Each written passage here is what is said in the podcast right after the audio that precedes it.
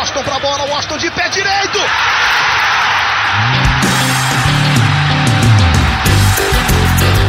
Está entrando no ar o podcast. Sabe de quem? Do Do Flusão, do tricolor das Laranjeiras. É o GE Fluminense.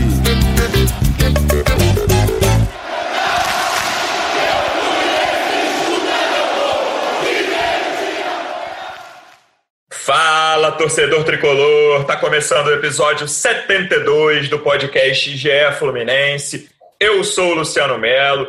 Temos muita coisa para falar da derrota para o Flamengo no Clássico, uma derrota que eu acho que poderia ser pior. Para isso, a gente vai falar com dois setoristas de Fluminense do GE, por ordem alfabética. Como é que você está, Paula Carvalho? Seja bem-vinda. Tudo bem, Luciano? Tudo bem, galera que está ouvindo a gente? Então, vamos falar um pouco sobre essa derrota. Como você disse, acho que ficou barato para o Fluminense. O resultado apertado, digamos assim, não mostrou muito o que foi o jogo. O Flamengo teve muito mais próximo de fazer o terceiro, talvez até um quarto gol.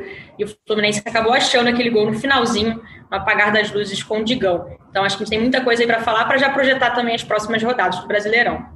É, tô contigo, vi de forma parecida. Seguindo a ordem alfabética, Tiago Lima, como é que você tá, amigo? Mas eu já aviso que a gente só chama de Noel. Seja bem-vindo. Fala, Lu, tudo bem? Fala, Paulinha. É, se for Noel, eu sou o primeiro, então, Exatamente. né? Não, mas primeiro as damas, a ordem é essa. Aqui, pô, eu concordo plenamente. O Flamengo ontem treinou contra o Fluminense. Foi, foi bem isso. E, e o Odair me assustou muito na coletiva. É, então, esse é outro ponto. A gente vai chegar lá ainda, mas vamos por parte. Paula, é, o Dair escolhe um time sem centroavante, o primeiro jogo depois da venda do Evanilson, né? não é o primeiro jogo sem o Evanilson, mas o primeiro jogo depois de concretizada a ida dele para o Porto. Jogam o Wellington Silva, Pacheco e Nenê na frente. E aí, assim, tudo bem que um gol, sete minutos, condiciona muito um, uma partida, principalmente um clássico em que o, o adversário tem mais time, tem um elenco melhor. Mas eu acho que dá para dizer com tranquilidade que essa tentativa não funcionou, né? Sim, é verdade, concordo. E até ser justa, assim, antes de começar o jogo, é, eu estava pensando que seria uma alternativa ousada, mas interessante do Odair. Uma forma, talvez, de explorar o fato dos laterais do Flamengo, principalmente até o Isla, subir bastante, então dar velocidade pelas laterais, é, levando em consideração que o Marcos Paulo, apesar de ser ótimo jogador, não tem jogado bem. Achei que a estratégia poderia ter sido boa, mas, assim, eu estava enganada também, não acho que tenha funcionado em nada. É, Pacheco, várias vezes eu venho aqui falar que gostaria de vê-lo jogar mais tempo, de ser uma opção. Ele não aproveitou nem um pouco a chance que ele teve como titular. É, ele não tocou na bola no primeiro tempo, assim, foi impressionante. E ainda bobeou no gol do Felipe Luiz, assim, ele que estava ali pra, na marcação ali do lado esquerdo, deixou o Felipe Luiz completamente sozinho. Nem acho que o gol tenha sido por conta dele, mas acho que ele teve uma leve contribuição. E falando do gol, rapidamente, que você disse, né, que saiu logo no início, condiciona de fato o resultado um pouco, mas expõe muito uma fragilidade, assim, na minha visão, do Fluminense, que, que é a marcação dos laterais, né? O Egídio dá o bote errado, com isso o Isla fica sozinho para cruzar, a gente já sabe que o Isla cruza muito bem. É, e por outro lado, o Calegari mais uma vez perdeu uma disputa de cabeça com facilidade. A gente pode até falar, ah, o Calegari não é tão alto, mas a Rascaeta também não é um jogador super alto. Eu acho que estava até vendo, procurando a altura dos dois, eu acho que é dois centímetros de diferença. Assim. O Arrascaeta uhum. acho que tem 1,72, o Calegari 1,70, então não seria nenhuma coisa de justificar né, assim, o tamanho. Então acho que expõe a fragilidade a deficiência que os laterais do Fluminense têm para marcar. A gente falava do Igor Julião, mas o Calegari tem mostrado problemas parecidos nesse sentido. É, não é? Acho que a lateral esquerda, cara, principalmente nesse início de brasileiro, tem se tornado também um problema, né? Principalmente por essas questões de marcação do Egídio. O Egídio às vezes me parece desconcentrado em alguns lances, não é no jogo todo, mas ele tem alguns lapsos que são decisivos, principalmente no setor defensivo. Assim, às vezes até com passe mesmo, quando tá com a bola no pé na frente, erra passes muito simples. E a lateral direita, assim, a gente imaginou, não, não dá para dizer ainda que não resolveu, imaginou que o Calegari poderia resolver esse problema que vem desde a saída do Gilberto, mas, cara, eu vejo o Calegari muito frágil para marcar, não só pelo alto, assim, a gente tem esses dois lances claros do Renato Kaiser contra o Atlético Goianiense e do Arrascaeta contra o Flamengo, os dois resultaram em gol, mas, no geral, assim, acho um jogador muito frágil de marcação, assim, ele é um cara raçudo, disputa, ganha duelos, assim, é, quando precisa, mas são hoje acho que as laterais podemos dizer que são dois problemas do, do elenco do Fluminense. São, são sim, cara, concordo. É, eu até acho que o Calegari por baixo ele vai bem. Eu acho uhum. que na uhum. marcação por baixo eu gosto dele nos duelos ali por baixo. Mas pelo alto é, é visível que ele tem muita dificuldade. E, e ele, pelo fato de ser baixinho, a gente comentou isso em outros podcasts. É, quando, como a marcação do Fluminense é por zona, é, até como vários times, né? A maioria dos times a marcação é por zona. Mas o, o cruzamento no segundo pau fica para o lateral. O Calegari sendo baixinho, um jogador mais alto, como foi o caso do Renato Kaiser, um pouco mais alto que ele, mas qualquer jogador mais alto vai ganhar todas dele ali. O, o, a comparação com a Rascaeta aí são dois jogadores da mesma altura. E eu acho que tem disputa e ele realmente vai mal no alto, né? Isso a gente pode colocar na conta dele também. E na esquerda é isso, cara. O Egídio é muito desatento, ele nunca foi, foi forte na defesa, né? O, o, o forte dele sempre foi ofensivo no apoio, que ele também não tem conseguido tanto no Fluminense. E até por isso, sim, o Danilo Barcelos, que não é nenhuma sumidade, chega tão criticado pela torcida, é, até para ser sombra do Egídio, eu acho que esse bobear ele vai acabar sendo titular. Se ele conseguir ser um pouco mais, mais consistente defensivamente do que o Egídio, ele vai acabar pegando essa vaga. Eu acho o Danilo mais concentrado, assim, o, Egídio sempre teve esse, esse, esse porém para mim, assim, é um cara que tecnicamente é bom, ele é tranquilamente melhor do que o Danilo, com a bola no pé, não tenho dúvida disso, mas ele tem, ele, ele às vezes falta concentração a ele em momentos do jogo, sabe, o Danilo é um cara que sabe das limitações, conhece as limitações dele melhor que o Egídio, até porque ele tem mais limitações que o Egídio, mas ele é mais concentrado, assim, ele fica atento, mas também, cara, assim, a gente viu no Rio aqui recentemente, tanto no Botafogo quanto no Vasco, é um jogador que deixa a desejar no setor defensivo também. Não é imaginar que o Danilo vai entrar e vai resolver os problemas da lateral esquerda do Flu, cara. Não acho que isso vai acontecer, mas assim, pela concentração dele, acho que isso ganha pontos na comparação com o Egídio. Mas vamos falar de, das outras posições também, Paula. É, primeiro, vamos lá, para ficar na defesa. Muriel falhou em dois gols, falhou em um ou não falhou em nenhum? O que, que você acha?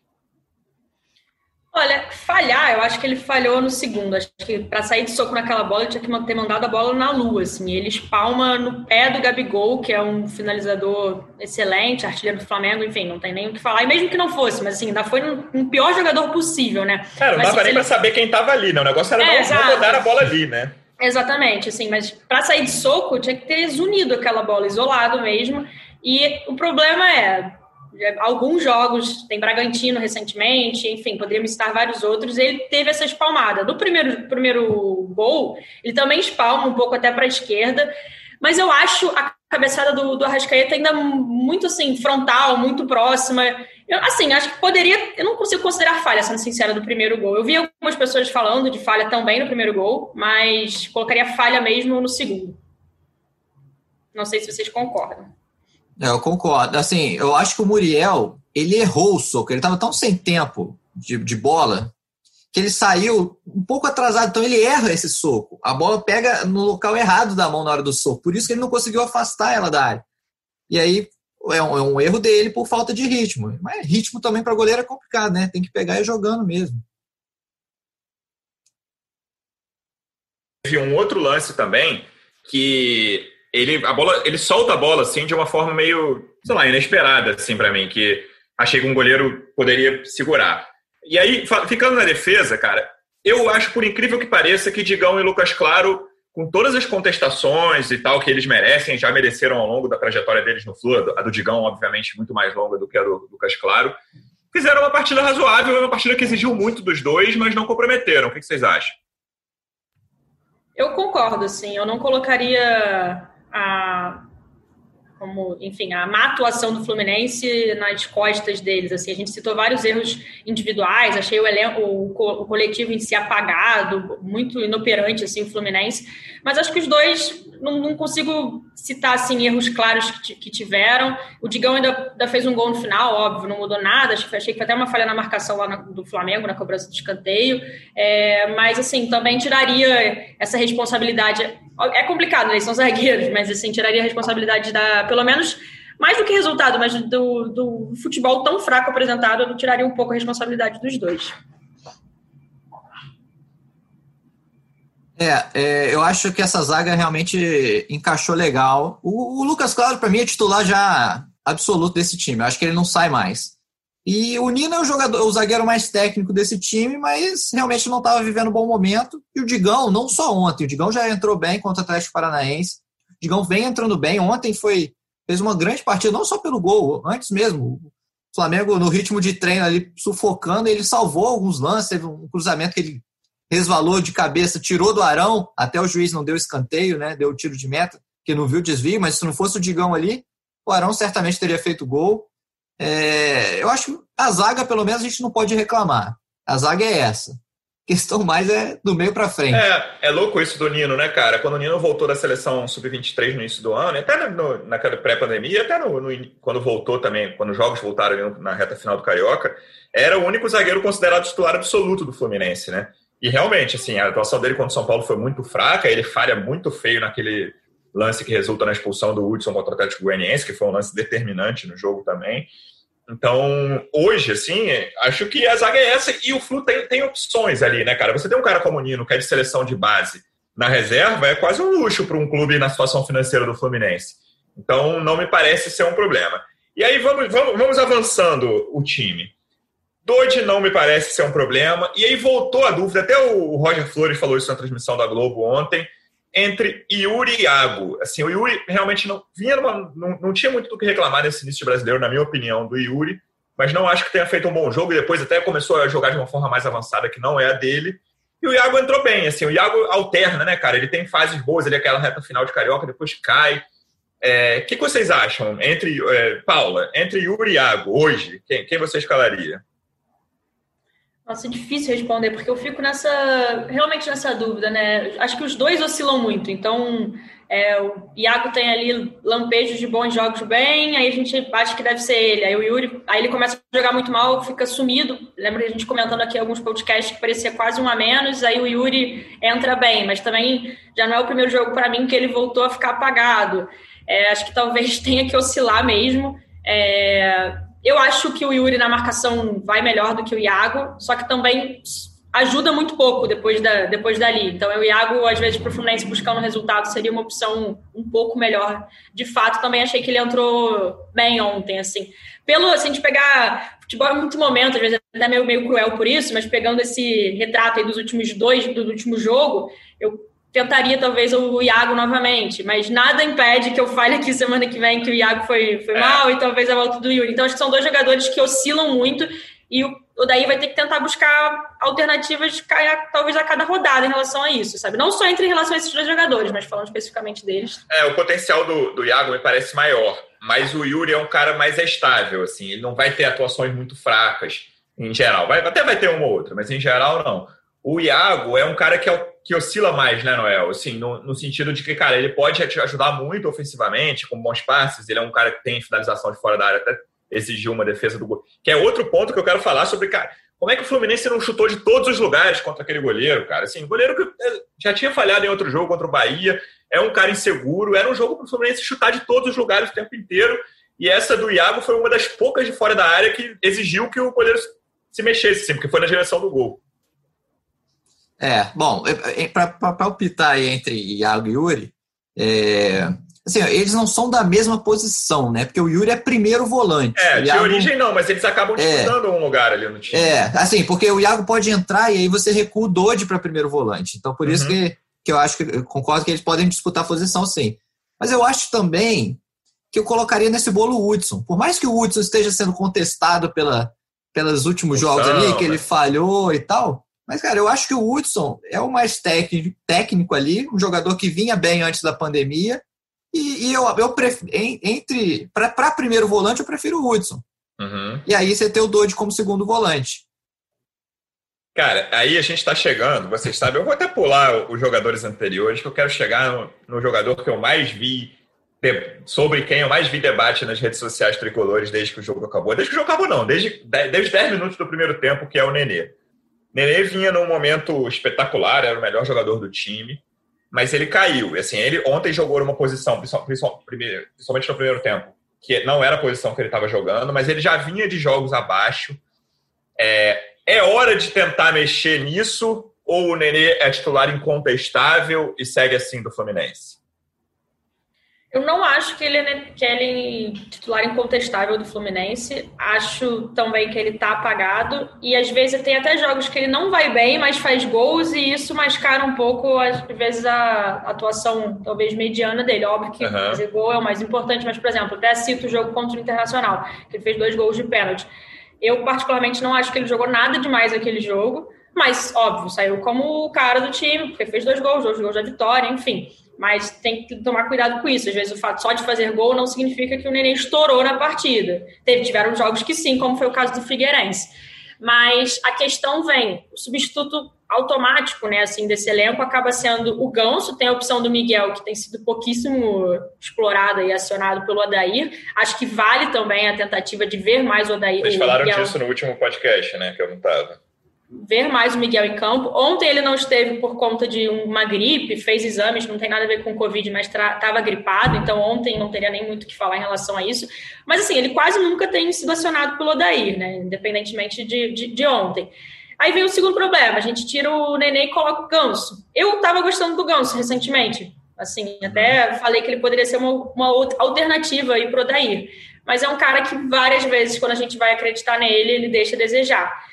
Mas acho que vale mesclar também, ver essas características, aproximar Michel Araújo de Ganso, Ganso jogando com uma pessoa ali no meio de campo próxima dele, acho que pode render mais. Mas, assim, Neném incontestavelmente titular, eu não acho.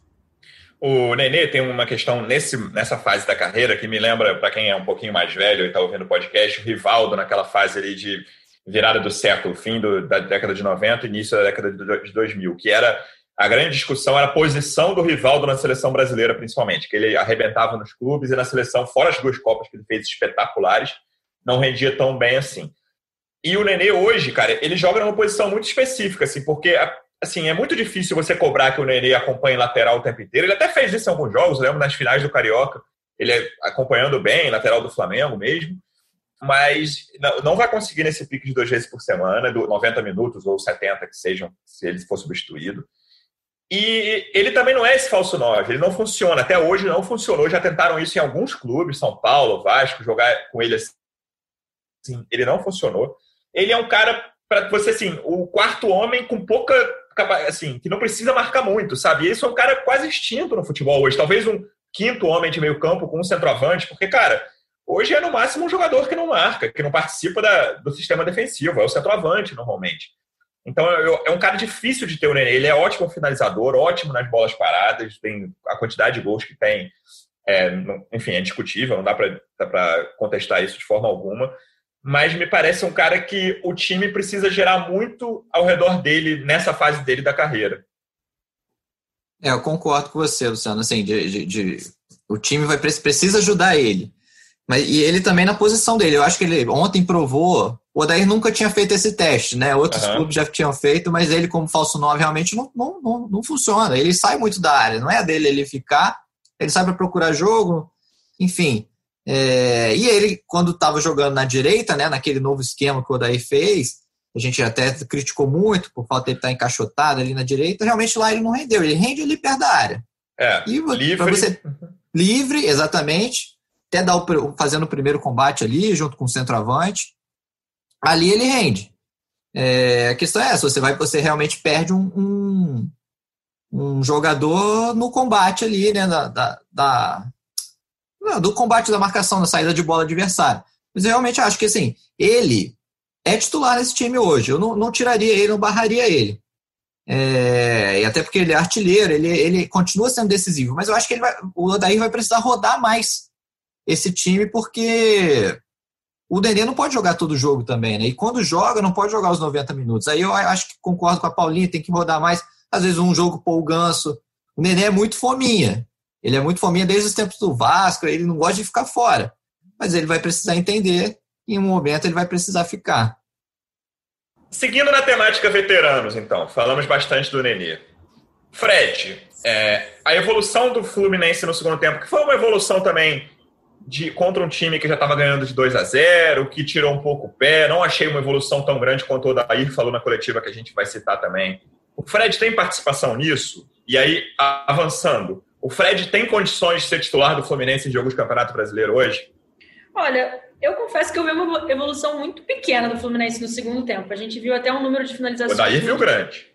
É, eu confesso que eu discordo dele nesse. Respeito muito a opinião dele, mas discordo dele nesse sentido. É, a gente pega o número de finalizações do Fluminense no final do jogo, são 18, só que três foram no gol, assim. Aí a gente, você até comentou, uma do Iago Felipe, que acho que realmente foi aquela que o Gabriel Batista teve algum mínimo trabalho, uma do Dodi, que foi, assim, muito tranquila, não levou perigo nenhum, e o próprio gol do Digão, que a gente já falou aqui, que foi um gol achado, né? Fora isso, foram finalizações de média e longa distância, que o Fluminense não conseguia infiltrar a área, enfim, não acertou de forma alguma pontaria, não levou perigo algum. Talvez o Fred tenha ajudado um pouco para chamar, segurar um pouco a marcação do Flamengo, mas eu confesso que vi pouca evolução do Fluminense. Achei que o Flamengo poderia, falei isso mais cedo no podcast, ter feito terceiro, talvez até o quarto, que o 2 a 1 para mim ficou bem barato, assim, foi mentiroso, entre aspas, esse resultado.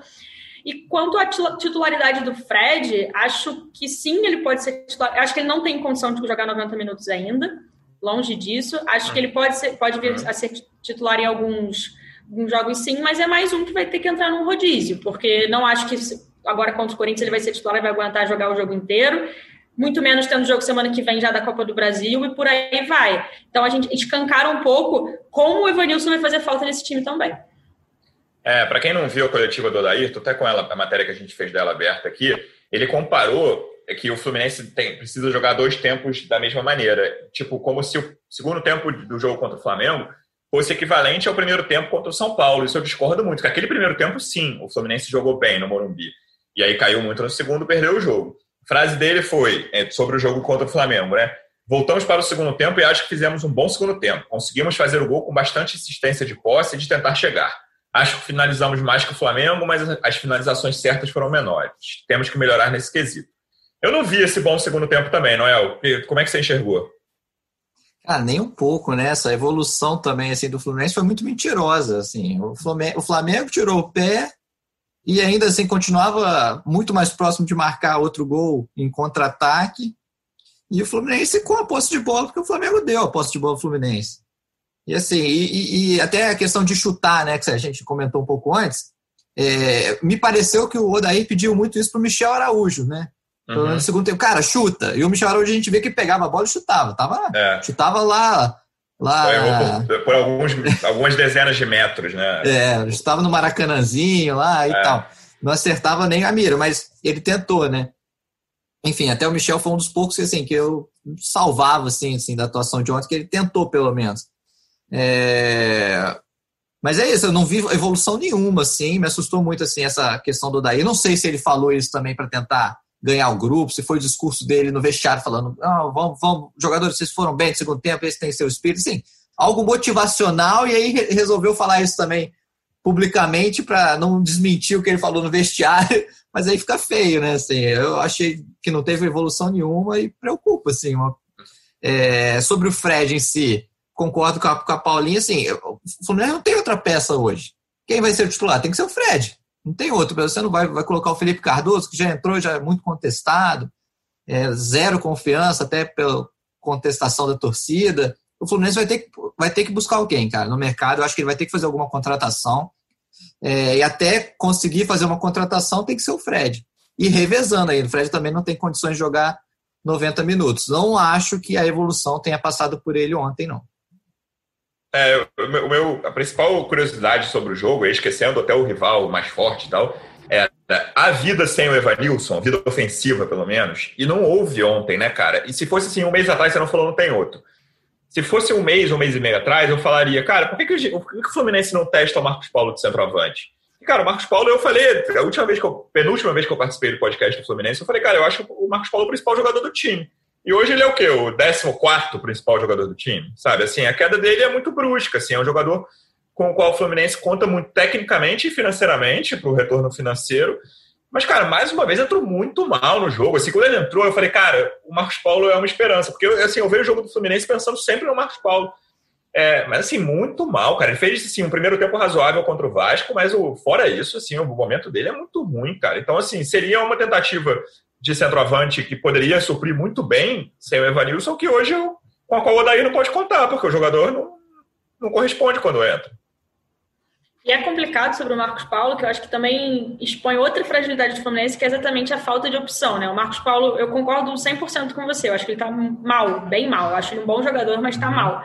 Só que o problema é que, sem ele, parece que o Fluminense não tem outra alternativa. Então, o Fluminense fica refém de um jogador que a gente sabe que tem potencial, mas tá mal. Porque ontem, pelo menos, eu mesma achei assim, como eu disse, né?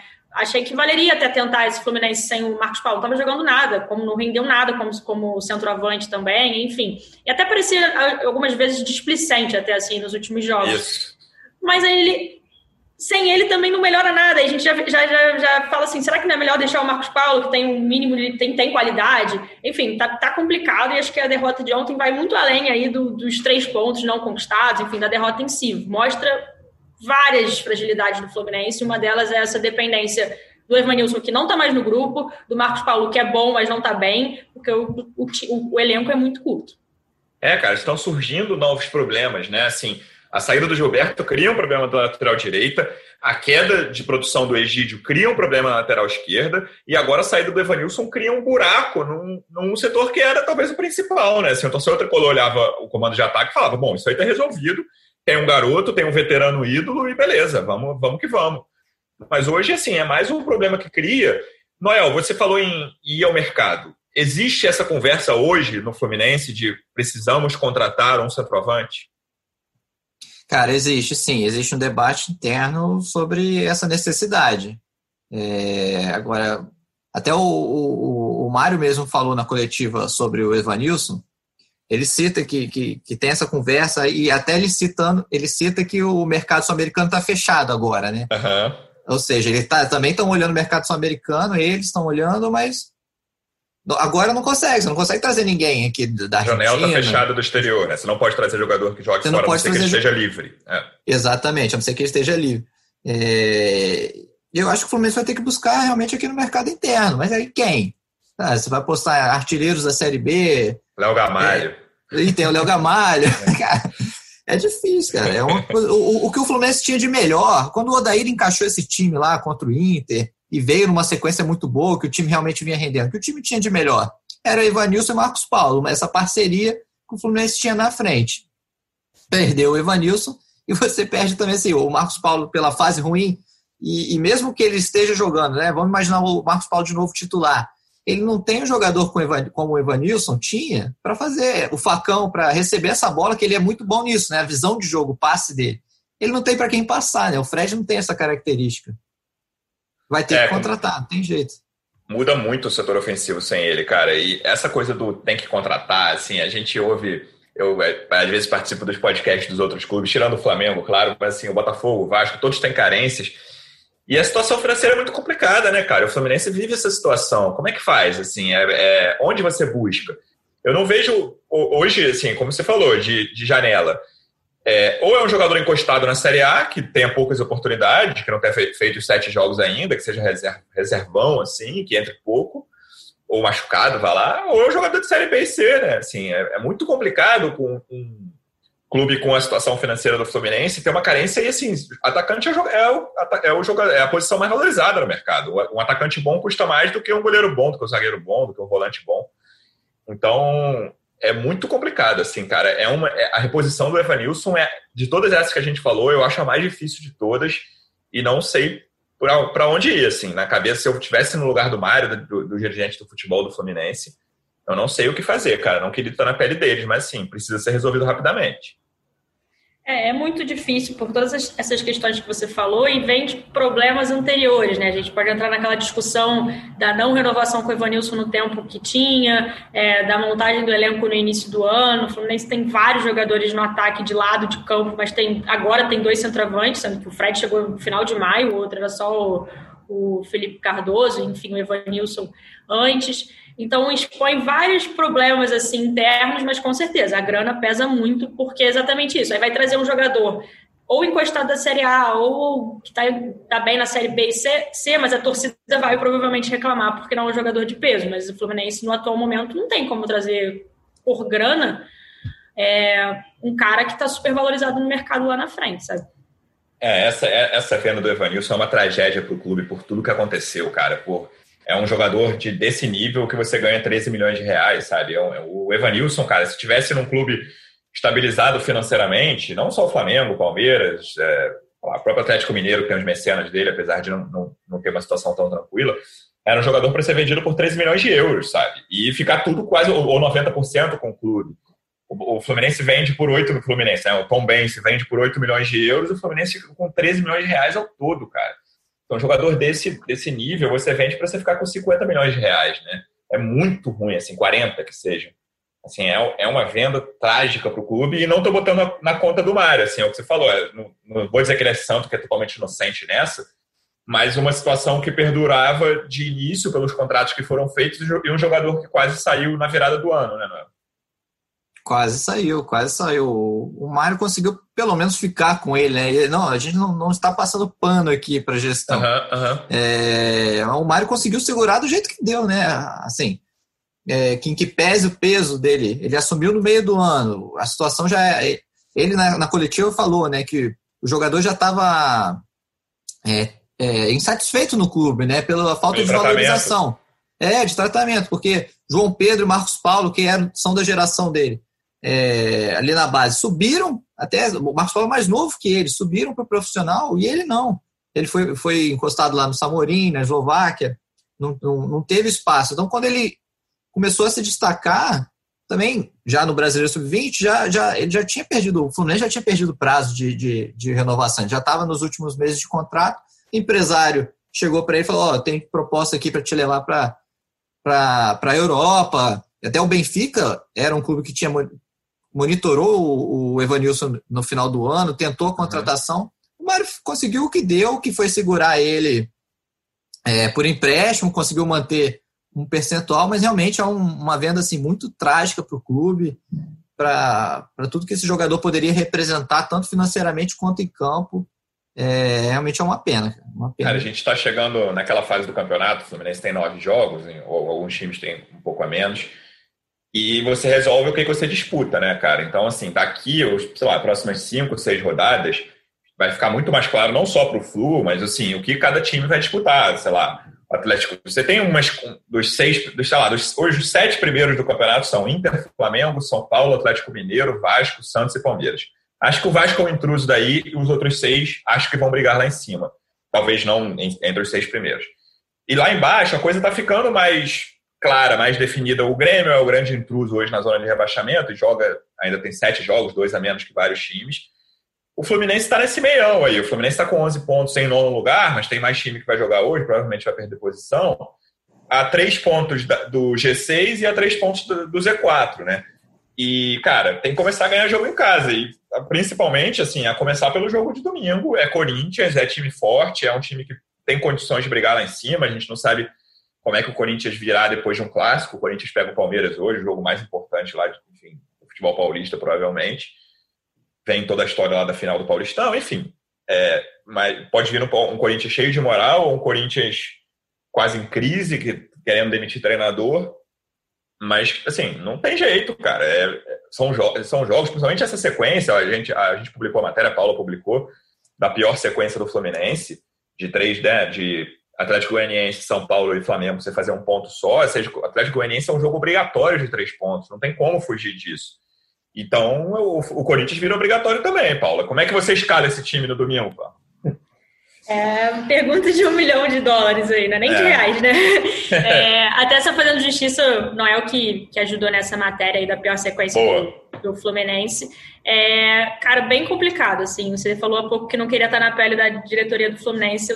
Nem do Odair, né? Não queria estar na pele de ninguém. Não queria estar na pele do Odair, porque tá complicado. É, eu não sei se começaria com o Fred como titular, pela questão do, do, tempo que ele vai conseguir jogar, mas ao mesmo tempo foi o que o Noel falou há pouco tempo. Ele é o titular desse time, sim, até porque não tem ninguém lá na frente. É, nas laterais também, a gente falou há pouco tempo do Calegari, que ele já começou a mostrar fragilidade na defesa, mas o Igor Julião a gente já vê de anos essa fragilidade, assim. Então também não, eu não barraria o Calegari. A dupla eu manteria, né? O, o Digão e o Lucas Claro. É, não voltaria com o Nino por enquanto, assim, até pelo que o Digão vai apresentando. No gol, o Muriel, Marcos Felipe, acho que iria de Muriel, assim, acho, volto a falar, acho que ele falhou ontem, no, principalmente no segundo gol, mas complicado, mas eu acho que ele volta é. e meia faz boas atuações, assim, não barraria o goleiro. Enfim, tem o que o Noel falou, ele ficou de três jogos sem jogar, o goleiro precisa muito de ritmo de jogo.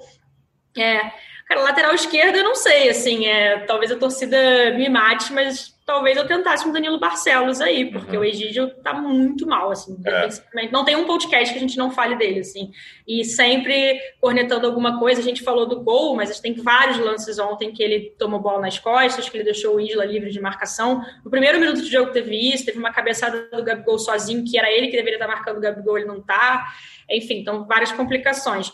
No meio de campo tem a questão do, do Yuri, que a gente falou mais cedo, né? Será que não vai testar o Hudson? Mas o Hudson também vai ter talvez um ritmo de jogo aí, que ele mostrou esse problema é, contra o Vasco, até quando entrou e já fez uma falta de cara, apesar do Fluminense ter jogado bem. É, a expulsão dele também mostrou uma questão de ritmo de jogo, mas eu acho que tem um peso também considerável nas costas do Nino, que faz aquela bobeira. Até pode pensar em um homem do meio de campo assim, desafio muito, muito grande pro, pro, pro Odair. Vai ser complicado escalar esse Fluminense. Até pedir ajuda aí pro Noel. Como você escalaria aí do meio para frente, Noel? Passou a batata quente. Passou Noel, a batata, tá vendo? Não, posso tentar te ajudar, mas assim. Não, é... não vamos lá. Vamos lá, eu, eu concordo com você, né? do meio para trás, eu acho que é isso. Eu colocaria o Danilo ali na esquerda, vamos testar, né? Contrator, é, é aquele Exato. pote de geleia em cima da geladeira, que eu, eu falo. Tá, tá ali é para testar, é para usar. É, Cara, e do meio para frente, assim, eu, eu, eu, voltaria com o Hudson. É, eu, eu não acho assim que ele se martirizou de ser um. Ele, ele é um bom jogador, tecnicamente é o melhor ali do meio de campo. É a questão do ritmo. Cara, ele inclusive estava de... bem, né? Antes, assim, é porque foram Antes da jogos, né? expulsão. Né? É, então. Eu voltaria com o Hudson e o Dodge não pode sair desse é. time. Aí, aí a questão, é. assim, é, dois de é, Michel Araújo, para mim, são, são. É, então, eu ia falar isso, é. assim, é louco a, situação do Fluminense, cara, porque das seis posições do meio para frente, eu acho que só tem dois indiscutíveis, que são exatamente esses dois aí. Eu ia falar exatamente isso: Doide e Michel Exato. Araújo. O não, resto, são, cara. Esses não tem nem o que discutir, né? Mas... Aliás, eu tô falando do setor ofensivo, há, há controvérsias do time inteiro. Talvez os dois zagueiros, mas também com o Nino melhorando, se o Nino melhorar. O Fluminense hoje tem, cara, quantos jogadores indiscutíveis? Três, quatro, entendeu? É complicado, cara. É muito pouco, é muito pouco. É, e assim, para você escalar esse time do meio para frente, com, com o Fred de, de titular, é, eu acho que o, o Fluminense vai ter que mudar esse esquema, sabe? Esse esquema que encaixou com. Aí encaixou com o Evanilson ali desde aquele jogo com o Inter, Marcos Paulo. Eu acho que faltou. O Fluminense não tem hoje esse, esse jogador para suprir a saída do Evanilson o Fred muda a característica, eu acho que aí o Fluminense vai ter que mudar o esquema. Não sei se realmente apostando em velocidade, como ele fez ontem, né? Colocando o Wellington Silva de um lado, o Pacheco do outro, mas o Pacheco foi muito mal. Uhum. É, de repente o Luiz Henrique, né? O Luiz Henrique é um, garoto de, de, talento ali, o Fluminense aposta muito nele. É, e o Michel Araújo, de repente o Michel Araújo até na vaga do Nenê, né? Deixar um Michel Araújo, de repente, mais, mais próximo da área, no lugar do Nenê e ver se ele vai render ali. Se ele render ali, você abre mais espaço para alguém no meio de campo para povoar o meio de campo, reforçar essa marcação. É, é uma pode ser o Iago, né? Que ainda consegue sair pode um pouquinho. Exatamente, um esquema que o Daí vinha fazendo dos três volantes, né? Que foi que ele fez no, depois da, da quarentena, que, que até funcionou contra o Flamengo nas finais do, do Carioca, foi, foi bem.